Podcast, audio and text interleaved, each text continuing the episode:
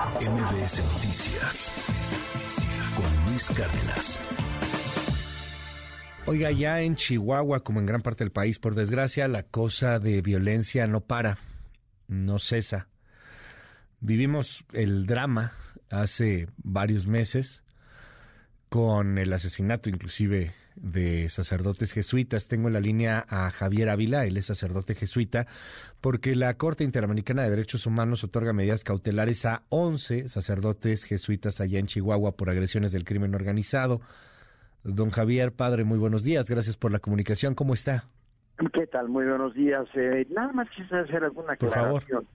La Corte, este, la, fue la Comisión Interamericana ah, dije la Corte, perdóneme, Comisión. de las medidas cautelares. Sí, claro. Y es a 11 personas de la comunidad de, de Cerocaui. De esas personas, cinco son jesuitas que viven en Cerocaui. Tres jesuitas que tienen algunas visitas esporádicas a la comunidad, pero que tienen que cruzar el territorio del municipio de Urique, donde están los conflictos. Y tres son de las religiosas que trabajan con la parroquia. Y bueno, finalmente la Corte, la Comisión Interamericana reconoce que están en mucho riesgo los habitantes de la comunidad, en concreto los padres de la parroquia, y concede ese beneficio que, y le señala al gobierno, al Estado, que tiene que poner atención en el cuidado de las personas. Ese es el, paso positivo que se da. Eh, dígame, eh, ¿cómo, ¿cómo ha sido el proceso para lograr estas, estas medidas? Es que no es sencillo y Entiendo no es, que... Sí, no es sencillo porque no tan fácilmente se conceden, lleva un proceso largo y esto ha sido notable porque dado, se hace un análisis, primero se solicita a la Comisión Interamericana de Derechos Humanos se conceda a determinadas personas, determinadas comunidades, determinadas organizaciones, se les conceda eh, esos beneficios, del, ese mecanismo y esas medidas cautelares.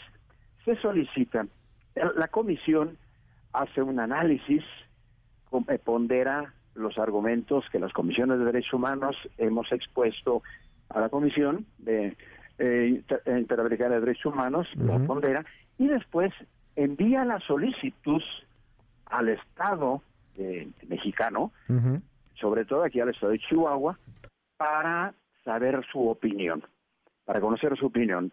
El Estado de Chihuahua recibió la solicitud, la regresó su manera de pensar y ya después la misma Comisión Interamericana de Derechos Humanos es quien decide si se le conceden o no se le conceden las medidas cautelares. En este caso, afortunadamente, se le concedieron, a pesar de que, si ustedes tienen el documento en donde se decretan o se, se conceden las medidas cautelares, hay una respuesta de el Estado sobre las medidas cautelares y dice que el Estado solicitó se desestime la solicitud de medidas cautelares y se teniendo en cuenta que se está atendiendo a la seguridad del territorio y poblaciones de manera interinstitucional.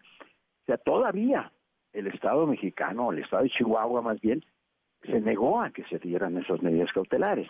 Eso fue con el fiscal del Estado anterior, porque recientemente hubo cambio de autoridades en el Estado de Chihuahua. Hay un nuevo fiscal general del Estado. El fiscal anterior lo había comentado y le había dicho que si esto se seguía atorando, íbamos a solicitar medidas cautelares. Para un Estado, el, el, eh, que se le conceda a algunas personas medidas cautelares, pues no es nada bueno, porque es decirle, tú no estás pudiendo, entonces vamos a, buscar otros caminos. Y la, el fiscal anterior dijo, no, no, no, no, padre, no es necesario, no es necesario, ya verá que esto sale pronto en vista de que no salía y no se movía tanto. Pues es que no sale pronto, porque no, el, la, a ver, la persona, el chueco sigue libre, ¿no? Sigue libre, exactamente, y por eso sigue el riesgo y por eso se solicitan las medidas cautelares. O sea, quien mató a, a, los, a los jesuitas, quien mató a los dos sacerdotes, sigue libre. Y, y lo que a mí me llama la atención eh, lejos de todo el tecnicismo, porque le, soy franco, padre, o sea, la mayor parte de, los mexicanos empezamos a escuchar el tecnicismo y, híjole, no, no entendemos, se rechaza, es así de qué flojera, de, de, qué estamos hablando. A mí lo que me, me brinca muy feo es que la eh, Comisión Interamericana dice que no es coyuntural, o sea, no fue un hecho aislado. Esa es una zona peligrosísima, esa es una zona en donde ustedes están en riesgo y ponen en riesgo su vida todos los días, ustedes y los habitantes, ¿no? Claro. Es, una marca de porque ya es un ambiente de mucha inseguridad, es un ambiente de mucha inseguridad. Y eso, hay otra cosa también que ha salido ahora a la luz. ¿Recuerda usted que se sacaron unos documentos, ese famoso documento de Guacamaya? Guacamaya Leaks, claro. Los cual, bueno, ahí salen, se dice que salen unos documentos en los que se dice que el ejército mexicano, Sedena, ya hace como dos años tenía conocimiento y le daba seguimiento a todos los movimientos de este sujeto. Y yo me pregunto, entonces, ¿cómo es posible que necesitaron la muerte para cuidar la vida?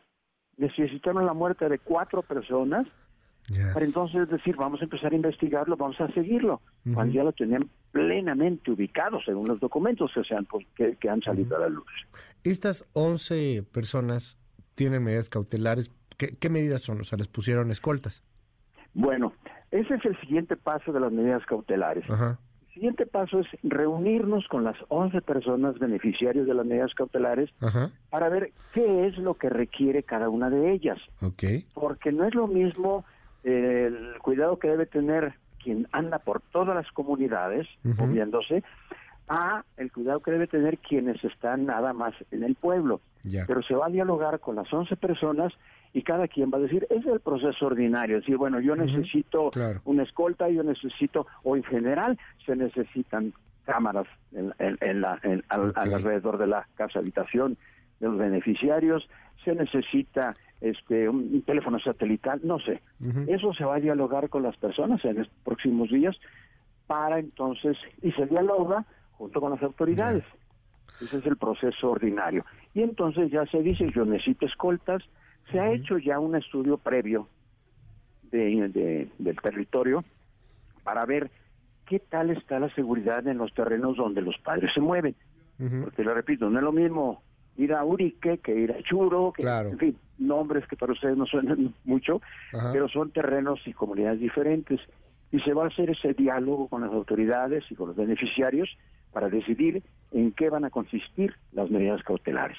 Vamos a seguir de cerca el tema y eh, yo le, quiero preguntar algo. Eh, qué, lástima que se tengan que tener medidas cautelares, qué bien que, se hayan, bueno, que esté la hora para otorgarse pero, y, y, también lo digo, y no es ningún afán ni peyorativo, ni confrontativo, ni nada, pero pues es que las tienen ustedes, ustedes lo, pudieron interponer, estas 11 personas pudieron lograr hasta la comisión, pero el pueblo, la gente que está allá, y usted la conoce muy bien, pues ellos no tienen esas medidas cautelares, ¿no? O sea, ellos no van a tener escolta. Ahora, no es el mismo nivel de riesgo que tiene el que hace señalamientos como servidor, el que abre la boca, el que denuncia, el que conoce, el que fue testigo, el que estuvo presente en, la, en, el momento en que sucedieron los hechos, no es lo mismo una persona ordinaria del pueblo. Pero yo también lo he dicho mucho, los reflectores se prendieron en el, en el homicidio de dos sacerdotes. Contra ustedes. Pero, pero vamos a ampliar los reflectores porque hay miles de muertos. Y hay que gritar también por ellos, que se haga justicia, que se encuentren sus cuerpos. Padre, le aprecio estos minutos y, y bueno, pues ojalá que, que, todo esté muy, que todo vaya mejorando, porque muy bien, pues no está. Y, que la cosa, pues ahora sí que, que, vaya, vaya para que nadie necesite estas medidas cautelares. Sé que es una utopía, pero pues hay que, hay que pelear hacia allá, ¿no?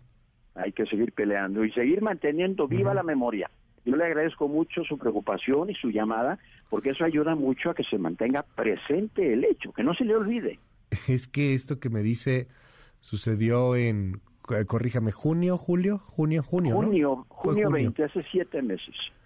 Se siente como si haya sido hace diez años. o sea, en este México de muertos, de todos los días, de levantados yo tengo, Yo tengo 48 años en Tarahumara y tengo historias muy lamentables en la Comisión de Derechos Humanos que presido, historias muy lamentables que he estado manejando. en algún momento, si nos da oportunidad, las podremos platicar con, con más amplitud y, bueno, estamos ahí con ustedes. Le mando un abrazo. Gracias, padre. Igualmente, que Dios le bendiga. Hasta luego. Gracias. Gracias, es el padre Javier Ávila. MBS Noticias con Luis Cárdenas.